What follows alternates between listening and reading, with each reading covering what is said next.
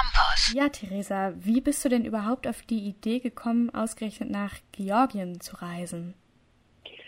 Ähm, also ich habe Anfang des Jahres einen Film gesehen, äh, der heißt Weit eine Reise um die Welt, in der ein Pärchen ohne zu fliegen einmal um die komplette Welt reist. Und da waren sehr schöne Bilder aus Georgien, ähm, im Endeffekt nicht von der Region, wo wir dann hinreist sind. Aber da ich selten beziehungsweise noch gar nicht gern Osten gefahren bin von Deutschland aus, ähm, hat mich das irgendwie mal ermutigt, äh, ja, dahin zu reisen. Und so ist eigentlich nur die Idee gewachsen. Und dann ähm, haben wir mit ganz vielen Leuten geredet. Und einige waren auch schon in Georgien. Und die haben uns sehr schöne Sachen aus diesem Land erzählt und da war die Entscheidung schnell gefallen. Du hast ja gerade gesagt, in dem Film ist dieses Paar äh, gereist, ohne zu fliegen. Das heißt, du bist auch nicht geflogen, sondern irgendwie anders hingekommen? Äh, ja, genau. Also eine Strecke wollte ich, ähm, sind wir im Endeffekt mit Zug und Schiff nach Georgien gefahren. Also mhm. auf dem Hinweg haben wir den kompletten Weg ohne Flieger gemacht. Zurück sind wir dann geflogen. Das lag aber auch nur daran, dass wir ein wenig Zeit, also wir konnten nicht länger als drei Wochen äh, unterwegs sein und dementsprechend mussten wir dann zurückfliegen, weil die Reise an sich schon vier Tage gedauert hat, die Hinreise. Und die restlichen Tage wollten wir dann lieber im Land verbringen als nochmal unterwegs. Das ist eine lange Zeit. ähm, ja. Wie habt ihr euch denn auf diese Art äh, Reise vorbereitet? Also auf die Fahrt an sich, wie wir dorthin gekommen sind, gar nicht so wirklich. Also wir mussten keine großen, langwierigen Vorbereitungen treffen, also weder irgendwie besonderen Impfschutz machen oder große, lange Visa beantragen. Das ging ganz gut. Ähm, und da wir halt mit dem Zug und mit dem Schiff gefahren sind, mussten wir jetzt auch noch nicht unglaublich frühzeitig buchen, weil die häufig erst so zwei bis drei Monate vorher freigeschaltet werden, die Tickets dafür ähm, beziehungsweise das Ticket für die Fähre ähm, sogar erst vier Wochen vorher. Oh, da mussten ja. wir keine langzeitigen Vorbereitungen treffen, denn wir haben uns nur überlegt, was wir einpacken wollen, weil wir nach der Reise ohne Flieger dann wandern gegangen sind. Und da haben wir ja schon geguckt, dass wir nicht zu viel einpacken, weil wir alles auf dem Rücken mitgetragen haben.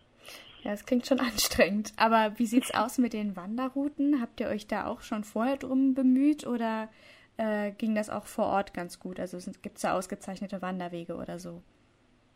Ähm, sowohl als auch. Also wir haben mit Bekannten und Freunden gesprochen, die auch schon in Georgien unterwegs waren, auch schon wandernd. Und die haben uns gesagt, dass es im Endeffekt zwei große Nationalparks gibt, in denen man wandern kann. Und dann noch ein paar kleinere. Und dann haben wir uns entschieden, nach Vanetien zu gehen. Das ist im Nordwesten von Georgien, oben an der Grenze zu Russland, sprich im großen Kaukasus und hatten uns da informiert, ob wir da irgendwie, ähm, ob es da Routen gibt. Und da gibt es auch einige, die man, wo man auch vor Ort dann einfach loswandern kann, weil die sehr gut ausgeschildert sind. Ähm, ich hatte aber trotzdem noch einen kleinen Reise Wanderreiseführer sozusagen mit von Georgien, wo auch alle ähm, alle Wandergebiete auch mit drin verzeichnet waren und da war von Svanetien, wo wir dann waren, auch, ich glaube, 15 Routen insgesamt drin, unterschiedlicher Länge. Und den hatten wir auch schon vorher und konnten so ein bisschen gucken, welche Touren wir dort gehen wollen. Und wo habt ihr dann eure Nächte so verbracht? Ihr wart ja durchgehend unterwegs. Genau, also auf dem Hinweg, fange ich mal ganz vorne an, waren wir erstmal eine Nacht in Breslau in Polen. Da waren wir ganz normal in einem Hostel. Ähm, dann sind wir am nächsten Tag komplett durch die Ukraine gereist. Ähm, also über die Grenze äh, Polens dann nach Lemberg und in Lemberg sind wir in einen Nachtzug eingestiegen. Das heißt, die zweite Nacht war ein Nachtzug von Lemberg nach Odessa. Mhm. Von dort waren wir dann insgesamt drei Nächte auf der Fähre von Odessa in der Ukraine bis nach Batumi in Georgien. Das ist halt sozusagen in Westgeorgien am Schwarzen Meer, die Hafenstadt. Und von dort sind wir dann direkt ins Wandergebiet gefahren nach Svanetien ähm, und waren da erst auf einem Campingplatz ähm, ähm, sind wir losgewandert am nächsten Tag und haben da immer so abwechselnd eine Nacht auf dem Campingplatz, eine Wacht einfach in freier Wildbahn im Zelt übernachtet. Genau. Ach schön, also, das, das geht da wir ganz konnten einfach. auch genau, also es ist in diesen Wandergebieten ist es erlaubt, einfach wild zu zelten. Und natürlich, wenn man unterwegs ist, sollte man keinen Müll oder sowas hinterlassen. Da haben wir natürlich auch darauf geachtet. Da spart Aber, man natürlich Geld dann. ja, genau. Aber selbst die Campingplätze waren nicht so teuer. Die waren dann im Endeffekt zwei bis drei Euro pro Person haben die gekostet. Und meistens hatten wir dann noch halt eine Dusche dabei, wo wir den duschen konnten und einen Wasserkocher, was ganz nett war zum Tee oder Kaffee machen. Ähm, genau. Aber die waren häufig auch sehr sporadisch ausgestattet, beziehungsweise hat man einfach bei anderen Leuten im Garten übernachtet, denen ein bisschen Geld gegeben und konnte man und konnte dann sozusagen dort ähm, ja, die Nasszelle oder Dusche und das Bad mit verwenden. Ja, wenn ihr ja. dann bei, bei Privatleuten quasi übernachtet habt, äh, seid ihr ja auch mit Einheimischen in, Kon in Kontakt gekommen. Äh, wie habt ihr euch denn mit denen verständigt? Sprechen die Englisch oder wie läuft das? Ähm, da hatten wir ganz witzige ähm, ja, Gelegenheiten. Mit manchen konnten wir Englisch sprechen. Äh, viele hatten aber auch Verwandte irgendwie im Ausland wohnen, gerade in Deutschland. Das heißt, bei einer Frau haben wir die ganze Zeit mit der Tochter dann telefoniert, die irgendwie Deutsch spricht, weil sie wahrscheinlich in Deutschland lebt. Ganz rausfinden konnten wir es nicht, mhm. ähm, weil unsere Gastgeberin selber nur Georgisch gesprochen hat und ein wenig Russisch und wir können beide leider kein Russisch. Und ähm, das heißt, da wurde es über Telefonkontakt dann gemacht oder über Enkel und Kinder, die dann ein wenig Englisch konnten auf der Schule oder häufig auch sehr gut.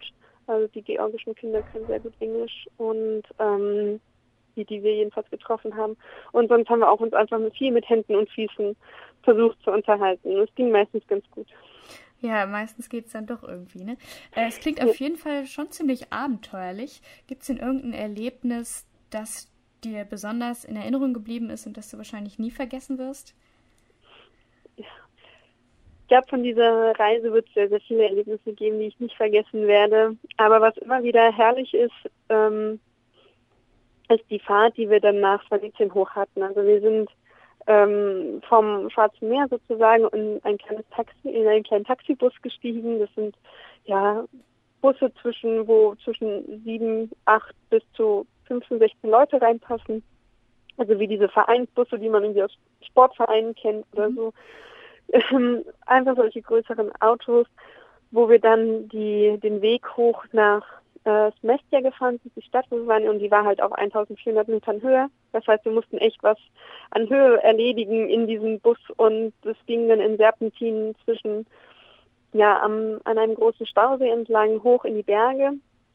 Erstmal durch die Stadt und wir hatten einen Untergrundbelag von Schotterpiste über sehr gut betonierte Straße aber unser, ja, unser Busfahrer hatte einen ja, guten Bleifuß und wir sind immer mit voll Karacho auf die Kurven drauf zugefahren. Kurz vorher wurde gebremst und dann kam die nächste Kurve und hinter uns und neben uns nur der Abgrund.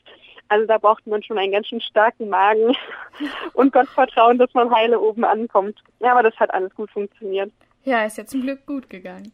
ähm, und würdest du abschließend sagen, diese Art des Reisens, also äh, Wandern, zwischendurch Zelten und so weiter, ist empfehlenswert? Würdest du das nochmal so machen in der Art? Auf jeden Fall. Es war jetzt mein ähm, erster großer langer Wanderurlaub, in dem ich auch mit, mit Zelt auf dem Rücken und ähm, man muss sich schon ein bisschen organisieren. Man muss auch einfach an Luxus, den man normalerweise von zu Hause kennt, einiges zurück schrauben, äh, weil man natürlich auch einfach nicht so viel Kleidung mitnehmen kann und irgendwann fängt man an zu müffeln und es ist dann einfach so, aber das sieht man ja später auf den Fotos nicht. Das, das, heißt, man, man stört sich nur selber und seinen Wanderpartner irgendwie da dran, wenn man in einer größeren Gruppe unterwegs ist. Mhm. Ansonsten ähm, ist es einfach ein schönes Gefühl, wirklich alles, was man braucht, für eine Reise auf dem Rücken mit sich umzutragen. Zu wissen, ich habe mein Haus hinten drauf, ich habe mein Essen, ich habe mein Trinken da hinten drauf. Wir haben dann meistens so ein, zwei Tage im Voraus Sachen gekauft, die wir dann mitgenommen haben. Und Wasser konnte man dann oben in den Bergen sowieso aus Quellen oder auch aus den Gebirgsbächen einfach nehmen. Genau. Also wäre durchaus nochmal denkbar für dich, denn auch in Georgien, also hat dich das Land angesprochen, auch landschaftlich zum Beispiel? Ja, auf jeden Fall. Also es ist im Moment noch nicht ganz so voll mit Touristen, aber es ist in Mode, sage ich mal so. Ähm, wir haben ein paar Wanderungen gemacht, wo wir sehr viele Wanderer getroffen haben und auch viele größere Gruppen, die dann so mit 10, 12 Leuten unterwegs waren, nur mit Tagesgepäck. Also man kann auch diese eine Wanderung, die wir gemacht haben, ähm, das ist der Hauptwanderweg sozusagen von Mestia bis nach Uskuli. Das sind vier Tage. Da kann man auch das Gepäck irgendwie immer abgeben und transportieren lassen. Das heißt, es ist auch empfehlenswert für Leute, die nicht alles mitschleppen möchten. Ähm, aber wir waren auch unterwegs, wo wir ganz einen kompletten Tag niemanden getroffen haben. Das heißt, man konnte so ein bisschen gucken, okay, ich möchte gerade mal nur Ruhe haben oder ich möchte unter Leute sein. Das, das hat sehr gut gepasst. Und ähm, es gibt noch ein paar andere Wandergebiete in Georgien, die ich glaube ich auch ganz gerne noch erschließen möchte. Und man muss sagen, es ist, man muss für die Hinfahrt und für die Rückfahrt ein bisschen was zahlen. Also es ist nicht von hier in die Alpen, sondern man zahlt schon so um die 150 Euro pro Strecke. Aber das ist es absolut wert. Ähm, und vor Ort ist es dann hier wieder super günstig, dann zu wohnen und unterzukommen und zu wandern.